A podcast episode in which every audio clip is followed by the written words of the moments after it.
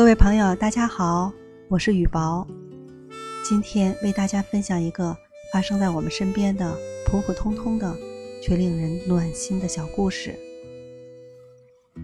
有位妇女搀着老父亲的胳膊，艰难地上了公交车，车上早就人满为患。这时，一个小姑娘站起来，微笑着对老人说：“大爷，您来这里坐吧。”老人却说。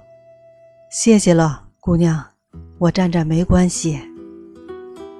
那位姑娘没想到会这样，她觉得有些尴尬，便再次说：“您坐吧，大爷，尊老爱幼是我们年轻人应尽的义务。”那个搀着老人的妇女似乎想说什么，但老人朝她摆摆手，说：“好，好，孩子，那就太谢谢你了。”说完，慢慢走到座位前坐下。小姑娘的脸上流露出笑意。奇怪的是，那个妇女反而一副不高兴的样子，似乎是在责怪父亲。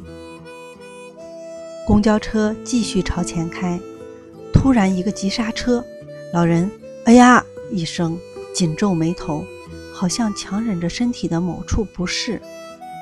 小姑娘不禁替老人暗自庆幸，幸亏他坐下了，如果一直站着。不知要遭多少罪。下面一站就是医院，那父女俩下车了。巧的是，小姑娘也在这一站下车。小姑娘听到那位妇女在埋怨：“爸，你也真是的，明知自己臀部有伤口不能坐，还要坐，伤口疼了吧？”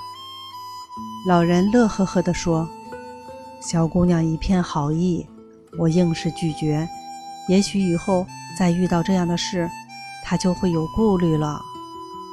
我疼点没有关系的。